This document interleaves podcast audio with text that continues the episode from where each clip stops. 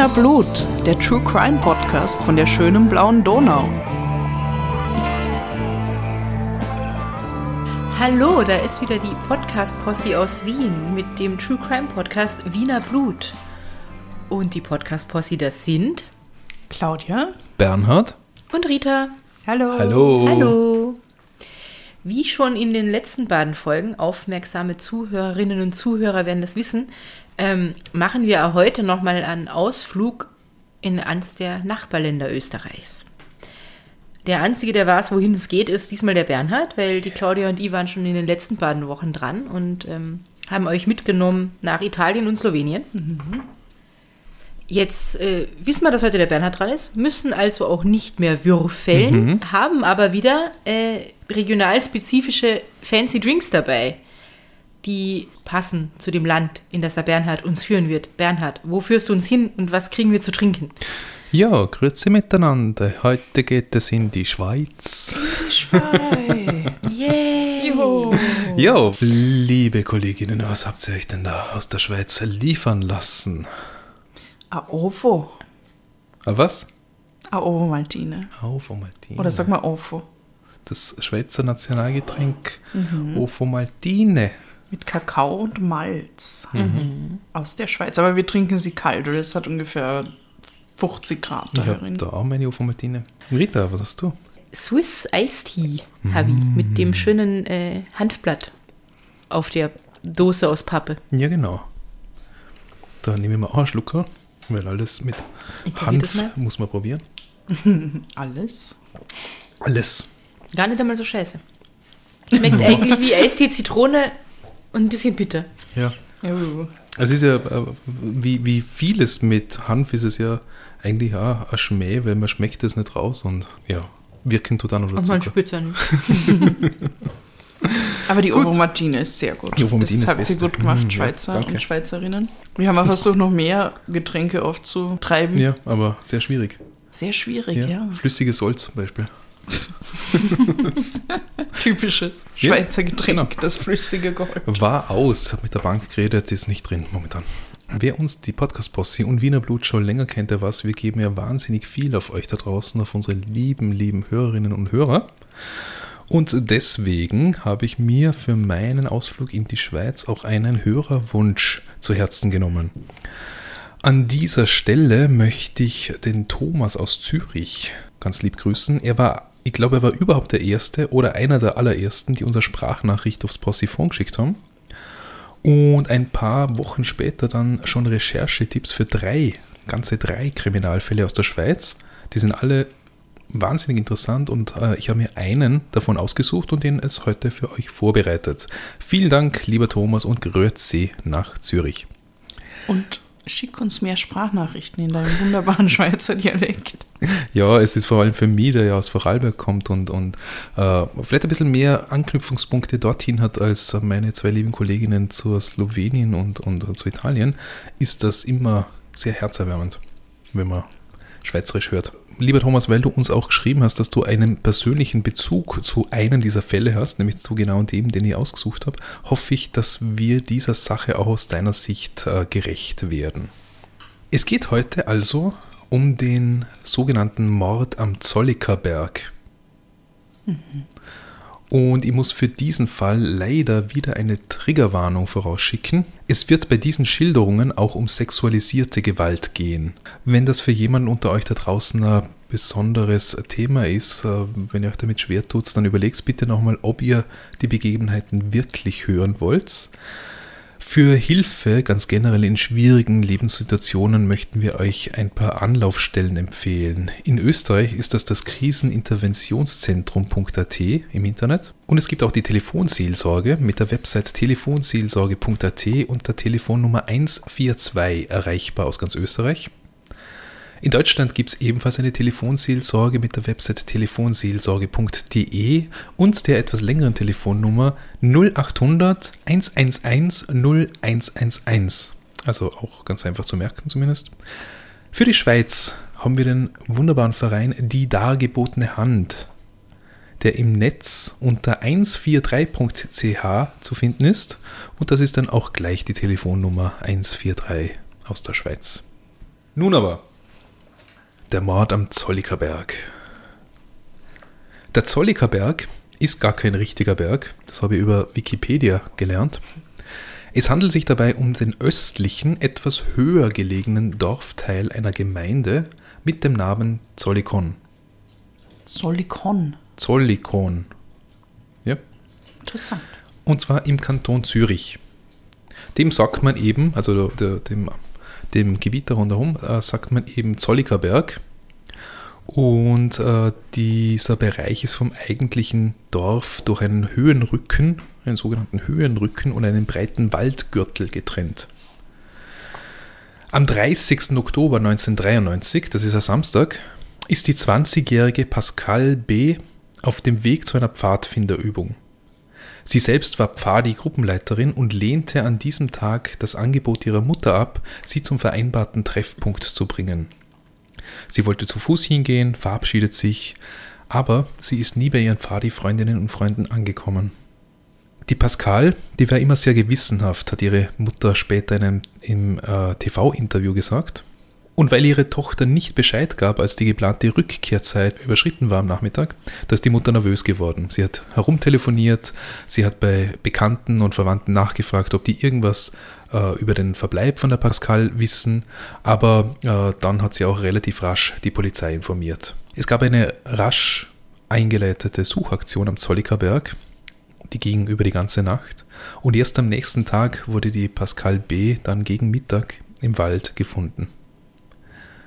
Die Mutter erinnert sich, dass es plötzlich hieß, man habe etwas gefunden. Sie stand da erst einmal ratlos im Wald, hat sie beschrieben in einem Interview. Aber irgendwie hat sie eine Ahnung gehabt, dass es ihre Tochter Pascal sein könnte, dieses etwas. Sie berichtet äh, in dem TV-Beitrag Beitrag von einem wahnsinnigen Ohnmachtsgefühl. Du kannst nur hingehen und schauen, ob das die Tochter ist. Da gibt es keinen Sarg oder so. Man darf auch nichts mit ihr machen, sie nicht anfassen, in den Arm nehmen, einfach nichts. Der Ermittler von damals, oder einer der Ermittler von damals, Peter Weber von der Kantonspolizei Zürich, berichtet vom Fund der Toten. Pascal B. war an einen Baumstrunk gelehnt, war mit Ästen und Laub zugedeckt. Es war wenig von ihr sichtbar. Die Verletzungen und überhaupt die Umstände erinnerten einen Tatortfotografen, der mal dabei war, den hat das an einen äh, ähnlichen Fall erinnert, mehr als zehn Jahre davor. Damals wurde eine andere junge Frau ebenfalls im Wald gefunden. Sie hatte schwere Schnittverletzungen am Hals und es war eindeutig ein Sexualdelikt. Also hm. wie hier. Am Fundort von Pascal B. fand man auch Schuhabdrücke, von denen man vermutet, dass es Cowboystiefel wären. Die Handschrift unter Anführungszeichen des Mörders, die Handschrift sei die eines gewissen Erich Howard, da sind sich die Ermittler bald nochmal sicher. Eben der Mann, der 1982 diese andere junge Frau umgebracht hatte. Allerdings, das wusste man auch, Erich Howard sitzt für diese und noch weitere Taten im Gefängnis. Er wurde hm. zu lebenslanger Haft verurteilt für zwei nachgewiesene Sexualmorde, mehrere Vergewaltigungen und einen versuchten Postüberfall. Hm. Ja, dort im Gefängnis in Zürich, da war er auch immer noch das hat die sofortige Nachfrage dann ergeben. Allerdings war er an dem Wochenende für zwei Tage draußen gewesen. Okay. Nämlich auf Hafturlaub. Oh, scheiße. Genau, und aus dem ist er am Samstagabend zurück ins Gefängnis gegangen. Genau, ganz so, als ob nichts geschehen wäre.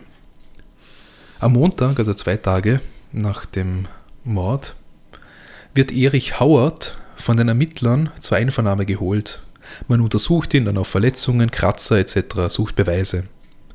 Man stellt fest, dass der Howard äh, nach der Tat oder nach der mutmaßlichen Tat seine Kleidung gewechselt haben muss, denn auf dem Gewand in der Zelle, da findet man keine Spuren. Doch er hat einen Fehler begangen. Auf seiner Armbanduhr finden die Spezialisten ganz verdächtige Spuren und kommen dann drauf, es ist Blut und es stammt laut DNA-Analyse von Pascal B. Also zumindest mit einer äh, Sicherheit mhm. grenzenden Wahrscheinlichkeit. Alles Lügen nützt dem Verdächtigen nichts mehr und er gesteht schließlich, dass er den Mord begangen hat. Bis dahin war die breite Öffentlichkeit einfach nur erschüttert gewesen über den Mord an der jungen Pfadiführerin. Nun schwang die öffentliche Meinung aufgrund der Medienberichte um und es herrschte vor allem Empörung und Wut vor, Wie konnte es sein, dass ein verurteilter, mehrfacher Mörder und Vergewaltiger einfach mal so auf Urlaub durch die Landschaft spaziert, einen weiteren Mord begeht und dann aus dem herbstlich kühlen Zürich, so als ob es das Normalste der Welt wäre, wieder zurück in seine gemütlich warme Zelle marschiert? Genau das beschäftigt natürlich auch die Eltern. Sie versuchen zu verstehen, was da passiert ist. Pascal B.'s Vater sagt auch in dieser schon erwähnten TV-Sendung, dass er das Ganze über sehr lange Zeit gar nicht fassen konnte. Da zitiere ich jetzt.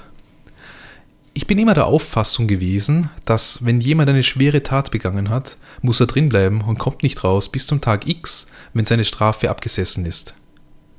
Ich war immer der Meinung, lebenslang bedeutet lebenslänglich. Aber ich habe erfahren, das können auch nur 15 Jahre sein. Und wenn jemand sich benehmen kann, wenn er eine gewisse Intelligenz hat, dann kommt er noch früher raus. Und wenn er den Vollzugspersonen gegenüber ein lieber Mann ist, dann hat er die Chance, dass man ein gutes Bild von ihm bekommt und dann kann er noch früher raus. Die Mutter ergänzt, dass sie das Urteil aus, aus Erich Hauers Prozess gelesen haben, ja? also das von, von, den, von der früheren Verurteilung, und dass dort von einem extrem gewalttätigen, extrem gefährlichen Mann die Rede sei und es eben absolut nicht verständlich ist, dass so einer nach ein paar Jahren schon einfach mal so und dann noch unbegleitet in einen Urlaub geschickt werden kann. Die Antworten auf diese Fragen sind unbefriedigend und die Eltern bohren nach. Wer ist wirklich für den Tod ihrer Tochter zur Verantwortung zu ziehen? Wer hat den Täter derart falsch eingeschätzt? War es der Gefängnisdirektor? Waren es Justizbeamte, Psychiater, ist es die von Politikerinnen und Politikern geschaffene Gesetzeslage? Fakt ist, dass ein Hafturlaub Täter auf die Wiedereingliederung in die Gesellschaft nach dem Haftende vorbereiten soll.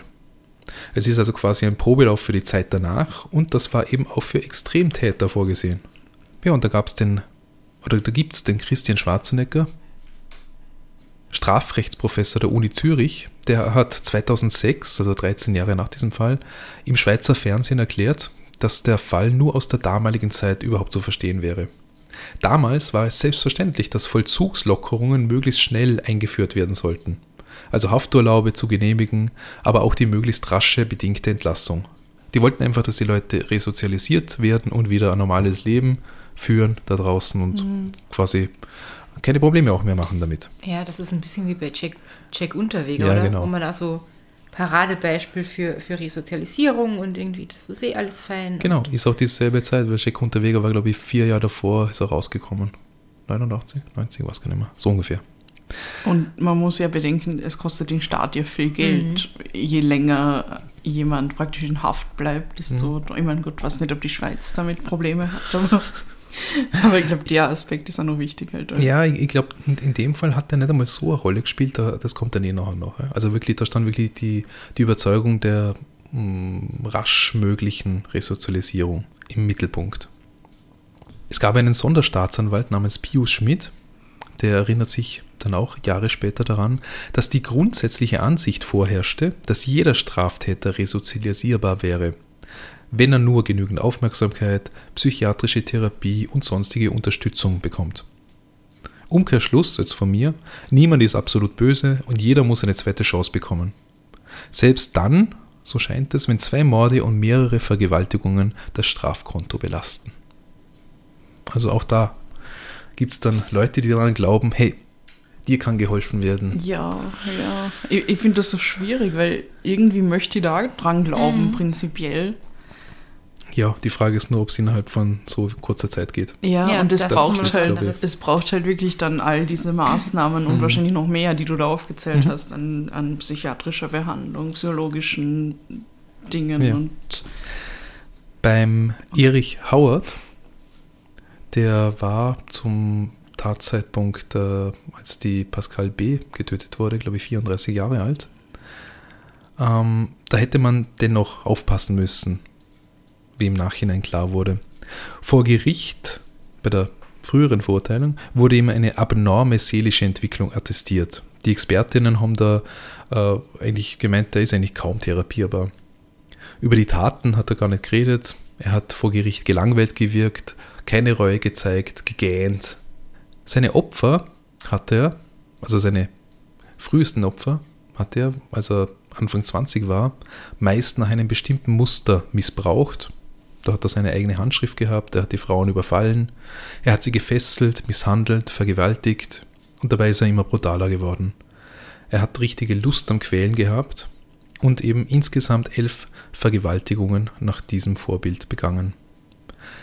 Im April 1982 kam es dann schließlich zu einer weiteren Vergewaltigung, die mit einem Mord endet. An der schon genannten jungen Frau. Acht Monate später misshandelt und tötet er eine weitere Frau auf dieselbe Weise. Gefasst wird er dann schließlich ein wenig später bei einem versuchten Überfall.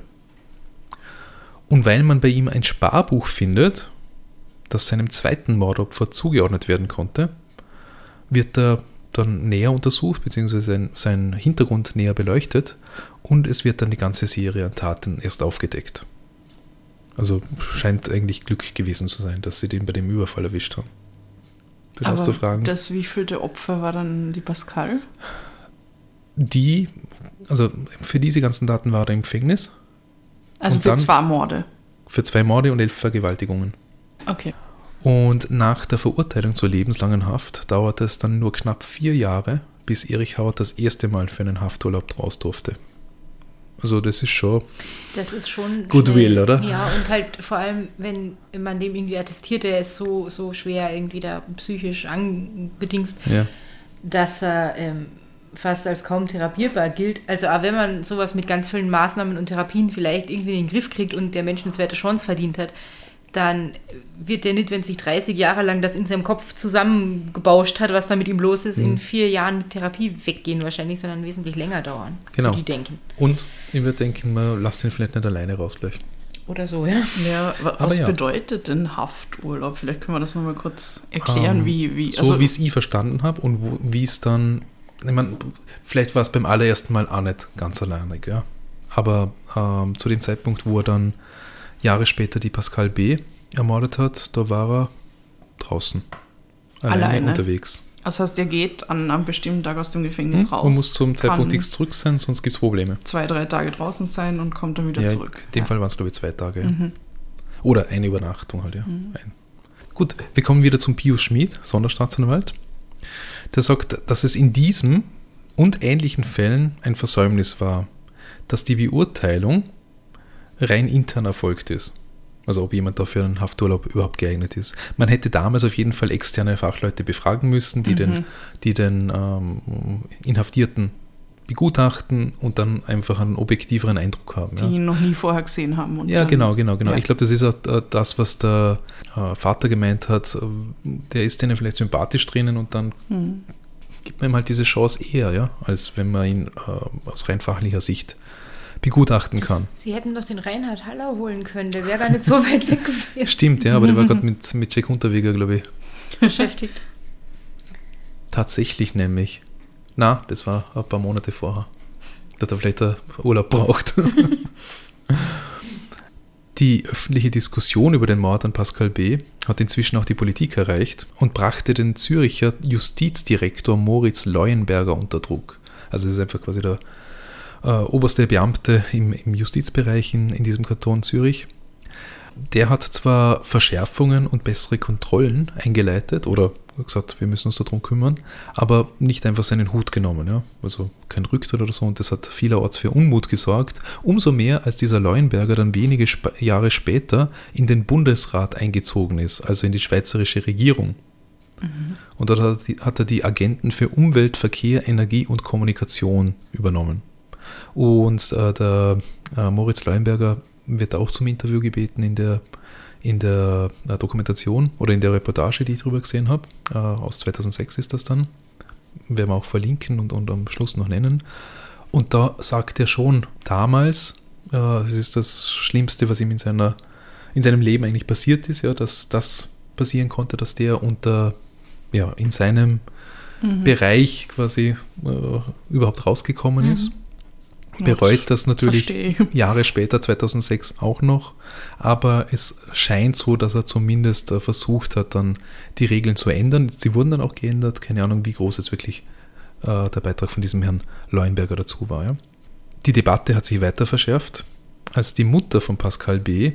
äh, in einer TV-Diskussion aufgetreten ist. Und zwar in, ich glaube, zehn oder elf Tage nach dem Mord. Da habe ich einen kleinen Ausschnitt gesehen. Sie war sehr gefasst und sachlich. Und sie hat festgestellt, dass der Tod ihrer Tochter verhindert hätte werden können, wenn man eindeutig als gefährlich eingestufte Straftäter nicht nach kürzester Zeit wieder auf die Straße ließe. Mit im Studio war eben auch dieser Justizdirektor Leuenberger, der damalige Justizdirektor, und auch der ehemalige Gefängnisdirektor oder der damalige Gefängnisdirektor. Also die haben sich dieser Diskussion zumindest gestellt. Und nach dieser TV-Konfrontation haben sich dann die Kommentar Kommentatoren in den Medien ziemlich überschlagen. Ja. Es wurden neue Forderungen und Vorwürfe erhoben, es wurden Ideen für eine Strafrechtsreform gewälzt und es wurden dabei auch Stimmen laut, die sich die Wiedereinführung der Todesstrafe in der Schweiz wünschten. Ja, die werden ja immer auch schnell laut. ein Muster, genau, das sich, mhm. das sich äh, schon in vielen Fällen bei uns gezeigt hat. Wenigstens waren es in seine eigenen Verwandten. Ja, ja. das so haben wir auch schon gehabt. Ja. Damals bei dem Verdächtigen für den Bleistiftmord. Ja. Genau, lebenslänglich muss lebenslänglich bleiben. Diese Schlagworte sind natürlich gefallen. Und es wurde auch die, die, die Idee diskutiert, dass Sexualstraftäter, bevor sie einen Hafturlaub antreten können, kastriert werden sollen. Oh mein Gott. Ich Chemisch. nehme an, dass da jetzt zumindest nur eine chemische und nicht eine mechanische Kastration genannt ist. Aber wenn man sich mit dem Thema beschäftigt, dann ist das auch eine ähm, sehr heftige Sache. Ja, schon. Und ja. Ähm, hm, ja. das kannst du nicht kurz vom Hafturlaub. Du musst schon ja, ein bisschen genau. früher damit das anfangen und so. Ich glaube, da gibt es diverse Menschenrechte, die da dem entgegensprechen. Mhm. Ja, also wer, wer, sich mal mit dem Schicksal von Alan Turing beschäftigt hat, genau das wollte ich auch Der sich sagen. dem äh, unter Anführungszeichen freiwillig gestellt hat. Ich meine, er war nicht in, in, in in Haft, aber ja, man hat ihm quasi angedroht. In Haft gekommen, wenn er das nicht getan hätte. Oder wäre das so gewesen? Man, man, hat, schon, man ja. hat, zumindest ihm äh, das Ende seiner, seiner Karriere angedroht, ja. Wie auch immer, ja. Jedenfalls da kann man dann nachlesen, wozu das dann bei einem Menschen führen kann, ja. Zu welcher Tragödie. Der war übrigens kein Sexualstraftäter, das möchte ich jetzt betonen. Ja. Nein, der also war homosexuell. Ja, genau, also dass das da jetzt nicht auf was Falsches kommt. Genau. Der Druck auf Justizdirektor Leuenberger steigt damit immer weiter. Und der sieht seine persönliche Verantwortung aber weiterhin vor allem darin, das System zu reformieren und nicht in einem persönlichen Rückzug. Und äh, wie groß das systemische Problem in der Schweiz damals ist, das wird dann tatsächlich immer klarer. Und dann habe ich einen Artikel gefunden, eine analytische Nachbetrachtung von einem Marcel Berci. Und das ist einer der damaligen äh, Staatsanwälte. Und er hat 2019, also letztes Jahr erst, in der Schweizerischen Weltwoche eine Analyse eben oder eine Nachbetrachtung verfasst, aus der ich jetzt zitieren möchte. Die Untersuchungskommission nahm ihre Tätigkeit am 11. November 1993 auf. Also das sind jetzt zwei Wochen nach dem Mordfall. Wir ersuchten die Bezirks- und Staatsanwaltschaften des Kantons Zürich wie auch die Kantonspolizei, uns diejenigen Fälle zu melden, in denen von Zürcher Gerichten verurteilte Gewalt- und Triebtäter wie auch eigentliche Berufskriminelle seit 1980 erneut schwerwiegend straffällig geworden waren, sei dies während Vollzugslockerungen oder nach einer bedingten Entlassung. Neben kleineren Rückfällen wurden uns insgesamt 24 schwerwiegende Fälle gemeldet. Darunter befanden sich zwei vollendete Tötungsdelikte, ein Tötungsversuch, 13 Vergewaltigungen, diverse Sexualdelikte an Kindern sowie Raubüberfälle, Brandstiftungen und schwere Vermögensdelikte. Also da wird einfach klar, dass diese Resozialisierung zwar quasi von, von Fachleuten als solche gesehen wurde, aber längst nicht in allen Fällen äh, ja, gegeben war. Und wenn man sich natürlich anschaut, was dann für Rückfälle passiert sind, ist es ja, überaus tragisch. Über welchen Zeitraum war das? Ähm, ab 1980, also in dem Fall 13 Jahre, ja. Oh, Aber du kannst sagen, 24 schwerwiegende Fälle, äh, mhm, mhm, zwar pro Jahr und dazu eben äh, zwei wirkliche Tötungen, ein Tötungsversuch, 13 Vergewaltigungen und so weiter und so fort. Ja, von Leuten, die entweder Hafturlaub waren oder quasi ähm, bedingt vorzeitig entlassen. Mhm. Es wurde dann auch der Strafvollzug und die schrittweise Vollzugslockerung im Fall von Erich Hauert sich angeschaut und da zitiere ich jetzt noch einmal vom damaligen Staatsanwalt äh, Marcel Berci. Unsere detaillierten Abklärungen ergaben, dass immer die gleichen Ursachen dazu führten, dass während Vollzugslockerungen oder nach bedingten Entlassungen erneut schwerwiegende Delikte erfolgten. Die Vollzugsbehörden gingen davon aus, dass es ihre vorgebliche Aufgabe sei, die Verurteilten zu resozialisieren. Dabei wurde nicht geprüft, ob die betreffenden Täter allenfalls besonders gefährlich waren. Ebenso herrschte die Ansicht vor, dass jeder Verurteilte, unabhängig von der Schwere der begangenen Delikte, praktisch nach Ablauf der Minimalfristen Anspruch auf Urlaubsgewährung und später eine bedingte Entlassung habe. Jeder. Jeder. Oh. Sie haben sich eigentlich nur an formalen Kriterien orientiert. Es gibt dann, äh, es gibt da ein Urteil, das sagt, du musst, keine Ahnung, zwölf Jahre im Bau und dann hast du aber, frühestens kommst du nach acht Jahren raus und dann war einfach klar, nach acht Jahren hat der Anspruch auf was auch immer. Also, fiktives Beispiel jetzt, ja. Unabhängig davon, wie der sonst zu beurteilen ist, das wollte ich damit sagen. Ja. Die Wirksamkeit der eingeleiteten Resozialisierungsmaßnahmen und die Richtigkeit der psychiatrischen Beurteilungen wurde nie kritisch hinterfragt, sondern vorbehaltlos akzeptiert. Was nicht sein durfte, konnte nicht sein. Aus dem Wohlverhalten im Vollzug wurde insbesondere kritiklos geschlossen, der Inhaftierte werde sich auch in Freiheit entsprechend verhalten.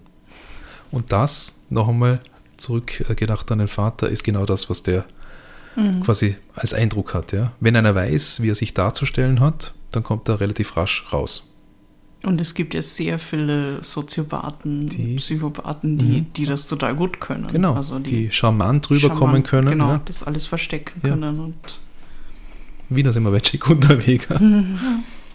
Der ist halt so ein Paradebeispiel für so vieles. Genau, und was ich jetzt da rausnehme, ist eben wirklich diese Orientierung an diesen äh, formalen Kriterien. Also quasi das, was vorgesehen ist, das wollen wir auch umsetzen. Immer mit dem Gedanken, ja, die Resozialisierung ist unser Ziel, die ist möglich. Aber der Schutz der Öffentlichkeit vor Gewalttätern, der war in dem Sinn nicht oberste Priorität in dem praktischen Strafvollzug. Ja. Da stand damals tatsächlich das Individuum im Mittelpunkt des Interesses. Und ich meine, darüber kann man schon reden und diskutieren, aber äh, wenn das irgendwie quasi der, der normale, übliche Weg immer ist, dann ist, glaube ich, was faul. Staatsanwalt Bertschi, noch einmal, ja, den ich gerade zitiert habe, sprach sich damals gemeinsam mit der Untersuchungskommission auch dagegen aus, dass es einen Prozess gegen einzelne Verantwortliche aus dem Vollzugssystem geben sollte. Weil er sagt, das ganze System ist fehlerhaft, aber die einzelnen Beschäftigten in dem System, die folgen nur den Regeln. ja, das Und, und es sind jetzt, fair. Also. Genau, und es sind, es sind jetzt ja nicht unbedingt Regeln, die, die sagen, schalt dein Gehirn aus und, und, und gehorche, sondern ähm, die, die, die lassen sich schon aus einer gewissen Überzeugung herleiten, aus einer gewissen Überzeugung eben dieser Resozialisierungsmöglichkeiten.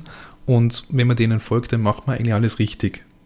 Und die hätten Aber das System ist halt vielleicht nicht das Ideal. Ja. Die hätten vielleicht da ja gar nicht die, die Möglichkeit gehabt zu sagen, na, du gehst jetzt nicht raus. Weil wenn das Ja, so vorgesehen war, Genau. also vielleicht hat es da gar keine Möglichkeit geben, ja. da praktisch ein Veto einzulegen oder sowas. Genau, entsprechend kann es in dem Sinn keine, keine Einzelverantwortung geben, verkürzt zusammengefasst natürlich alles. Trotzdem hat es aber diesen Prozess gegeben. Den haben nämlich die Eltern des Opfers Pascal B. angestrengt. Anklage wurde vier Jahre später erhoben, im Sommer 1997, und zwar gegen fünf Personen. Den Direktor der Strafanstalt, zwei verantwortliche Beamte aus der Justizdirektion, den Anstaltspsychiater und den behandelnden Psychologen vom Erich Hauert. Das Urteil gab es dann am 12. Jänner 1998, jedoch wurden alle fünf freigesprochen. Aus diesem Zusammenhang, den ich vorher schon angeführt habe. Die Ankläger, also die, die Eltern von Pascal B. und ihre Anwälte, haben gegen vier dieser fünf Freisprüche Berufung eingelegt. Und äh, die Freisprüche wurden aber in der nächsten Instanz im Frühjahr 1999 bestätigt. Insgesamt haben die Angeklagten hier 150.000 Franken an Prozessentschädigung bekommen. Und hatten, Von wem? naja, vom Staat. Okay. Und hatten auch keine Verfahrenskosten zu tragen, nicht von den Eltern. Ja. Aber auch die Eltern, wenn wir dabei sind, äh, haben eine Art Schmerzensgeld erhalten. Da heißt es waren um die 900.000 Franken. Und damit haben die Behörden auch eine Art moralische Mitschuld zugegeben. Und was ich ganz interessant finde, ist die Argumentation des Gerichts, dass die Angeklagten nicht nur keine Verletzung ihrer Sor- Sorgfaltspflicht begangen hätten, im Gegenteil sei man in der Strafanstalt in Zürich sogar sehr sorgfältig gewesen. Nur halt den, den damaligen Regeln entsprechend. Ja. Es heißt zum Beispiel, dass es zum Zeitpunkt des Mordes am Zollikerberg keine Verpflichtung gegeben hatte, schriftliche Unterlagen anzufertigen, um die Entwicklung von Inhaftierten oder deren Therapie nachvollziehbar zu machen. Was? Ja. Why? Also wie kommt man überhaupt auf die Idee, das nicht notwendig zu Keine Ahnung, ja. haben? Also in, insofern hat man die vorgegebenen Standards nicht verletzt. Vielleicht hat man sogar manche Aufzeichnungen dann gemacht und damit hat man es ja übererfüllt eigentlich. Ja? Mhm. Freispruch. Gut, was wir jetzt noch nicht behandelt haben, ist, was eigentlich mit dem Erich Hauert, dem Mörder, passiert ist. Sein Prozess fand 1996 statt. Er wurde wegen Mord, versuchter Vergewaltigung und Freiheitsberaubung angeklagt. Es wird dann bekannt, dass er am Morgen vor der Tat ein handelsübliches Messer sowie Klebeband einfach im Supermarkt gekauft hat. Damit hat er sich auf die Suche nach einem Opfer gemacht. Die Gegend am Zollikerberg kennt er gut, weil er dort seit längerem seinen Psychotherapeuten besucht. Das heißt, die Therapie begann im Gefängnis, aber der Therapeut hat sich selbstständig gemacht und Howard durfte dann die Therapie draußen fortsetzen. Ja, Aber da ist er wahrscheinlich nicht allein hingegangen. Außer er war auf Hafturlaub. das, ja, in, Ja, in, dann nehme ich an, er ist mit Beamten hin, so Ja, wie man halt genau. ins Krankenhaus Ja. muss oder was auch immer. Ja, weil das wäre ja nochmal absurder irgendwie. Ja, das ist eine gute Frage. Ich hätte jetzt verstanden, dass das schon die Hafturlaube auch ab einer gewissen Zeit. Ich meine, wenn man sonst rauslässt, aus, auf, raus, wenn man sonst auf Hafturlaub rauslässt, warum sollte man nicht in der Zeit auch zum Therapeuten gehen Ja, lassen? na gut, können? wenn er in der Zeit zum Therapeuten geht, dann allein, ja. Aber ja, das meine ich ja. er ist ja nicht so oft auf Hafturlaub. Na, Aber wenn na, du jetzt so, darauf nein, hinaus willst, dass er sich dort so gut ausgekannt Genau, hat, ist er den Therapeuten gegangen, ja. besucht hat, wenn er da mit Beamten hin ist, kann er sich da ja nicht so gut umschauen und Genau. gucken, wie ist denn der Wald so. Also, da muss er vielleicht doch allein dort gewesen sein. Genau. Es heißt ebenfalls, dass es der bereits 103. Hafturlaub war. In vier Jahren. Äh, warte, na, mittlerweile in um die zehn Jahre müssen das gewesen sein. Der erste war nach vier Jahren schon. Ah, okay. Oder, ja gut, dann innerhalb von sechs Jahren eine so. Ja, okay, dann sagen. war er wahrscheinlich durch zu seinen Therapiebesuchen auf Hafturlaub Ja. sozusagen unterwegs. 113. Hafturlaub. 103, ist- 103. 103. Ja, es ist schon. Ja, da hat Und, er, und selbst wenn es keine Übernachtung ist oder so, aber. da hat er nicht so viel Zeit im Gefängnis verbracht eigentlich, Ah. oder? Ja, das ist, ja das ist jetzt übertrieben formuliert vielleicht, aber äh, er war eigentlich sehr oft draußen. Ja, weil wenn, wenn man sagt, ja. der Hafturlaub dauert zum Beispiel zwei Tage lang oder so, dann Nein, das, das weiß ich nicht. Ich glaube, es kann schon sein, dass es einfach auch ein, auch ein Nachmittag mal war. Freigang. Ich, ich glaub, Du meinst nur ein halber Tag, um zum genau, Beispiel zu seinem Therapeuten zu das war es jetzt einfach nicht genau. Ja, sagen wir einfach äh, Hafturlaub bzw. Freigang, okay. Ist trotzdem um auf viel. der sicheren Seite. Ja, genau, es ist trotzdem viel. Ja. Wenn man weiß, was der vorher gemacht hat und wenn man weiß, wie lange er bis dahin nur im Gefängnis war. Ja. Hm, Da wundert es einen ja fast, dass nicht früher irgendwas Schlimmes passiert ist. Genau. Ja, und dann ist es ihm passiert auf diesem 103. Hafturlaub. Am 30. Oktober 1993 trifft er auf Pascal B. Die hat keine Chance gegen diesen kräftig gebauten äh, Mann und der in seinem Tun ja leider schon sehr erfahren war. Und jetzt, drei Jahre später, wird er wirklich zu lebenslänge Haft verurteilt. Und zwar wirklich in dem Sinn, dass da eine zusätzliche Verwahrung ausgesprochen wird. Das Strafrecht in der Schweiz ist nämlich zwischenzeitlich tatsächlich schon verschärft worden und der Erich Hauert wird wohl nicht mehr freikommen. Die Verwahrung, die sogenannte, entspricht in dem Fall unserem Maßnahmenvollzug. Also das heißt, jemand, der gefährlich ist, wird so lange nicht rausgelassen, bis die Gefahr gebannt ist. Also ein psychopathischer Triebtäter zum Beispiel muss als geheilt gelten. Und das macht man nicht nur mit ein paar Psychotherapiesitzungen. Ist diese Heilung nicht feststellbar, dann kommt er auch nicht raus. Mitunter bis zum Tod in dieser Verwahrung. So mal der Grundgedanke. Ja, bevor ich zum Ende komme, äh, möchte ich noch ein bisschen Kritik an diesem Maßnahmenvollzug vorbringen, die nicht von mir stammt, sondern von einem Psychiater namens Mario Gemür. Und der hat in einem Text für WOZ oder WOTS, die Wochenzeitung jedenfalls, fünf Punkte angeführt, die es zu bedenken gelte.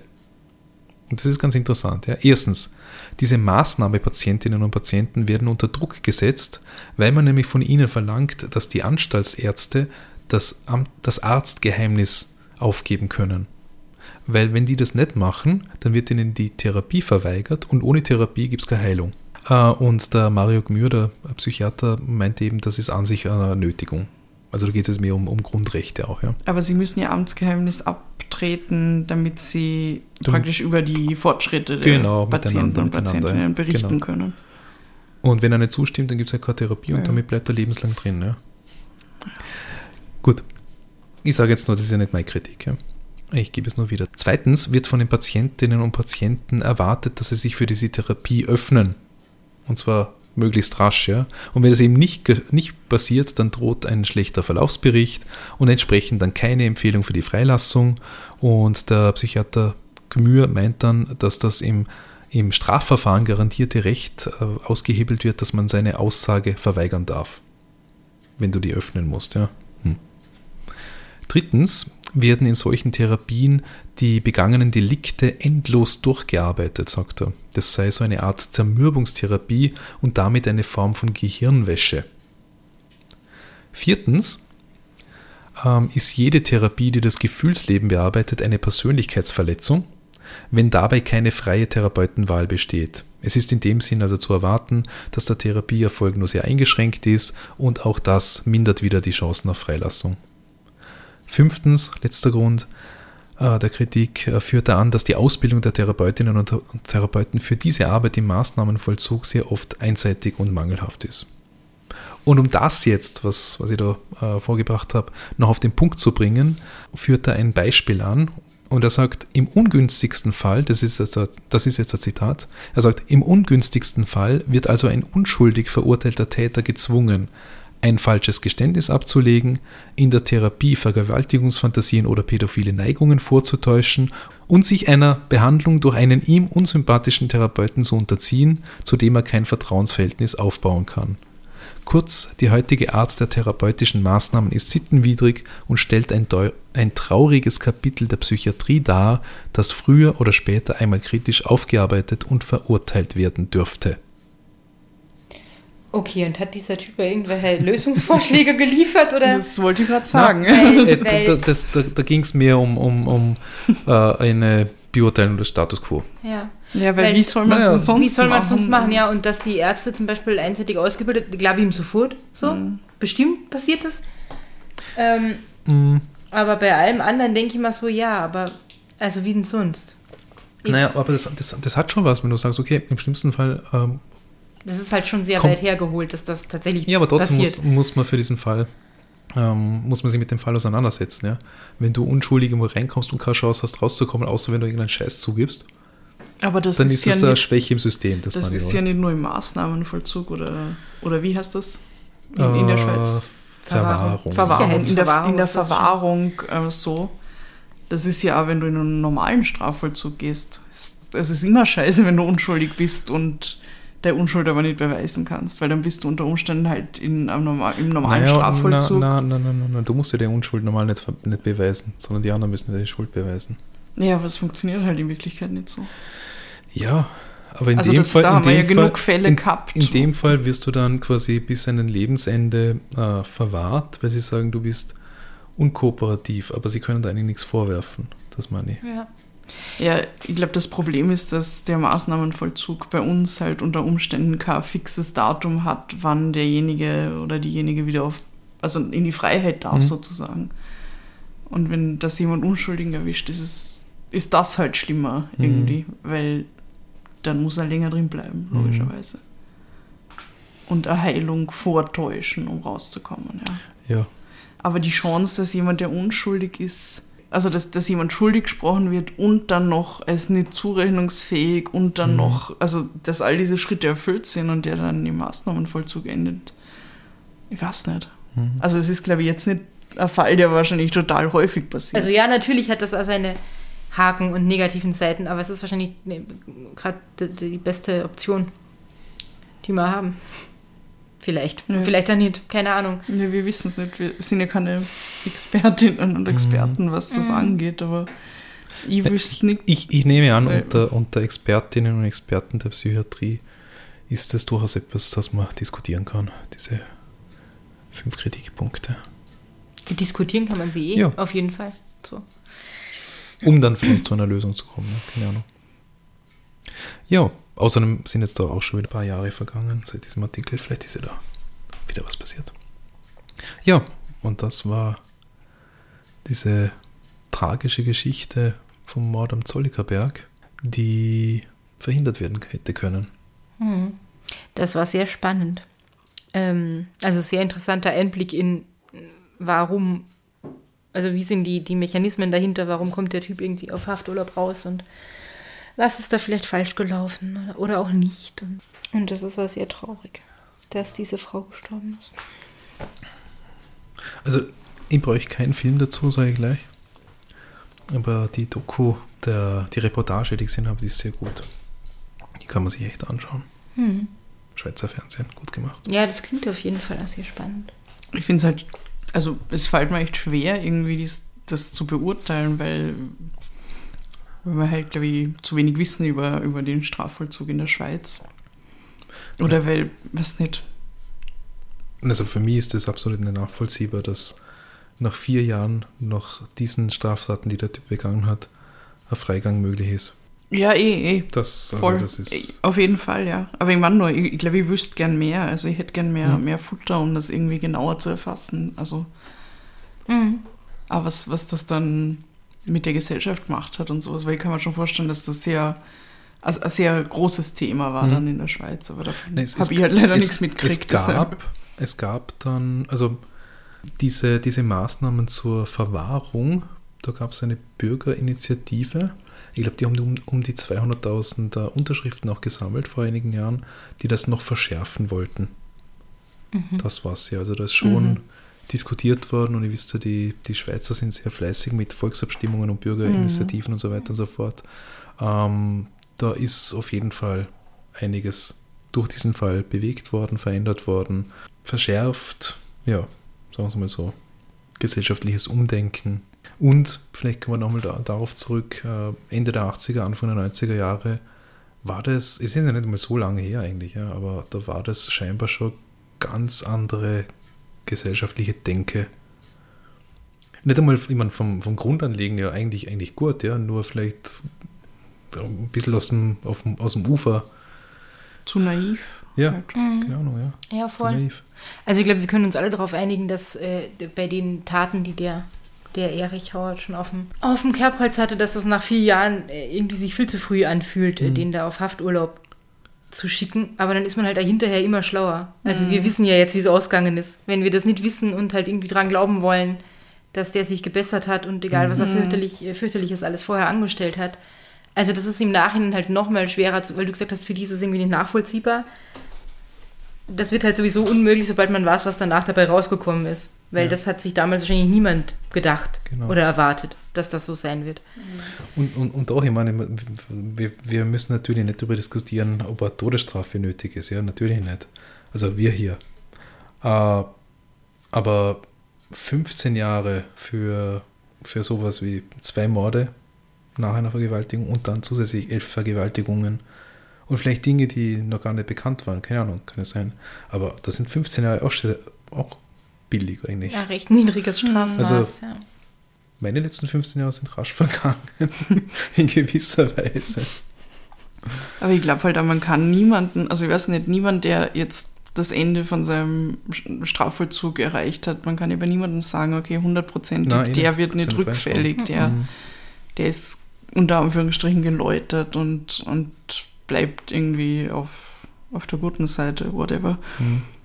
Das geht halt nicht. Und, Ja. und das ist halt dieses Risiko irgendwie, diese, diese Gratwanderung zwischen, man möchte die Menschen wieder in die Gesellschaft eingliedern, weil was macht jemand draußen, der jetzt, was weiß ich, 20 Jahre hinter Gitter war und kann an einzigen Tag in, in der Zeit jeweils, also jemals auf der, auf der Straße und im normalen Leben, Mhm. der, der findet sich ja nicht zurecht. Also das ist ja Genau. ähm, furchtbar auf der anderen Seite irgendwie und auch kein Dienst dann an die Gesellschaft, wenn man dann so jemanden nach 20 Jahren dann rauslässt und sagt, so passt jetzt Baba, schau, wo du bleibst irgendwie. Mhm. Und auf der anderen Seite halt zu erkennen, für wen das halt ab- absolut nicht das Richtige ist, so wie in dem Fall. Mhm. Und ich finde es auch so zart für, also schrecklich, schrecklich für die Familie, die halt, Weil, man, weil sie halt irgendwie dieses Gefühl haben, das hätte so leicht verhindert werden können. Ja. Was man vielleicht bei einem anderen Mo- Motiv, bei einer anderen irgendwie Situation nicht so hat in dem Fall. Mhm. Das finde ich ja ganz schlimm. Und dass du irgendwie äh, außer dem eigentlichen Täter nochmal einen Schuldigen hast oder Mhm. siehst oder das Gefühl hast, da gibt es noch jemanden, der mit dran schuld ist. Ja, und dass du den suchst, also ich verstehe das vollkommen, dass die Eltern dann diesen Schritt gegangen sind, dass sie nochmal einen Prozess angestrebt haben Mhm. und äh, weitere Leute halt zur Rechenschaft ziehen wollen. Also das hätte hätte ich wahrscheinlich auch getan in dem Mhm. Fall. Das, Ja.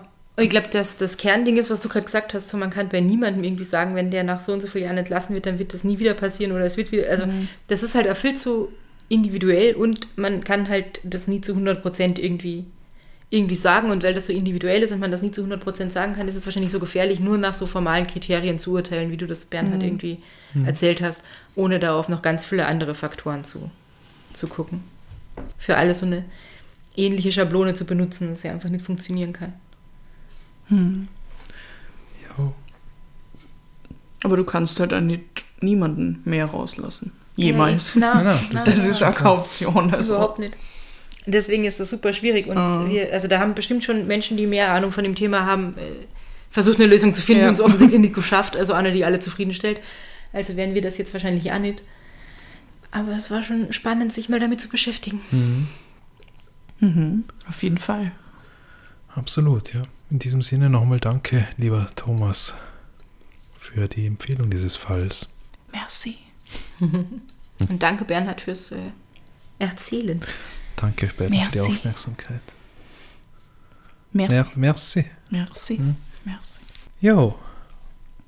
Und damit haben wir unsere Ausflüge aus Österreich raus beendet. Für längere Zeit zumindest, Traurig. nehme ich an. Wir kehren wieder zu unserem Kernkonzept zurück und kümmern uns um all die Scheiße, die unsere Leute hier verbrechen. Und Mhm. Oder die unsere Leute woanders verbrechen. Ja, oder das wieder. Leid. Und als nächstes gibt es ein Special. Oh ja. Nächste Woche dann. Da sagen wir jetzt aber noch nichts dazu. Das wird Na. eine Überraschung. Ja, Müssen wir erst Freut recherchieren. euch. genau. Genau. Ich habe den Überblick auch noch nicht vollständig, aber so ungefähr weiß ich, was da auf uns alle zukommt. Kanäle? Kanäle. Kommen ein paar Kanäle. Kanäle anzugeben. Da haben wir zum Beispiel Instagram zur Auswahl. Da sind wir Podcast Posse Vienna. Und dann haben wir noch Facebook und Twitter, das sind wir der Podcast Posse. Und dann haben wir noch die Website, das sind wir podcastposse.at. Und dann haben wir vor allem unser Posse-Phone. Richtig, Da können Sie uns richtig. schreiben und Sprachnachrichten schicken über alle möglichen Apps und Schiss. Mhm. Unter der Nummer 0043 677 634 662 63. Aber nicht anrufen. Außer es gibt da Experten oder Expertinnen für den Maßnahmenvollzug In der Schweiz. in der Schweiz. für die Verwahrung, dann, Ja. dann ruft es uns an. Das, Die das alles noch verständlicher machen als ich jetzt hier. Das wäre gut. Also, weil du so unverständlich machst, dass man Es ist nicht Äh. so easy. mit so einem, so einem Experten würde ich, oder einer Expertin würde ich, Hm. da würde ich sogar äh, das Telefon abnehmen Mhm. für so jemanden. Wie sagt man in der Schweiz? Vierte? Ja. Vierte? Salü. Ad Adieu. Salü. Sagt man das so? Ja, salü. Oder? Wenn man Thomas, wie geht. sagt man? Hilfe! Sicher, wenn wir schon bei True Crime sind. ähm, die, die Schweizer, die in Vorarlberg einkaufen, können sich dann äh, bis zu einem gewissen Grad oder gewissen Summe oder sowas die, die Mehrwertsteuer, die sie in, in Österreich zahlen, wieder zurückholen. Mhm. Das heißt, die kaufen dann so Nettopreisen ein und die, wahrscheinlich müssen sie es dann eh oder müssten sie es dann eh drüben verstehen, ich weiß es nicht. Aber es gibt so einen äh, Volkssport, dass man dann äh, Schweizer Freunde bittet, eine Rechnung, die man in Vorarlberg äh, bekommen hat für Produkt X, drüben einzureichen und die Mehrwertsteuer dann wieder rüberzubringen. Nur so als kleiner Tipp an die Steuerwehr. Interessant. Hm. Ja, ich finde das kacke, aber okay. Thomas, kannst du uns da helfen? Ja. Okay. Wir verleiten die zu True Crime, wir erzählen nur darüber. Steuerbetrug ist scheiße, Leute. Okay, Okay. jo, alles Gute. Habt's euch lieb und, und habt's habt's uns gern. Baba. Ciao. Adieu.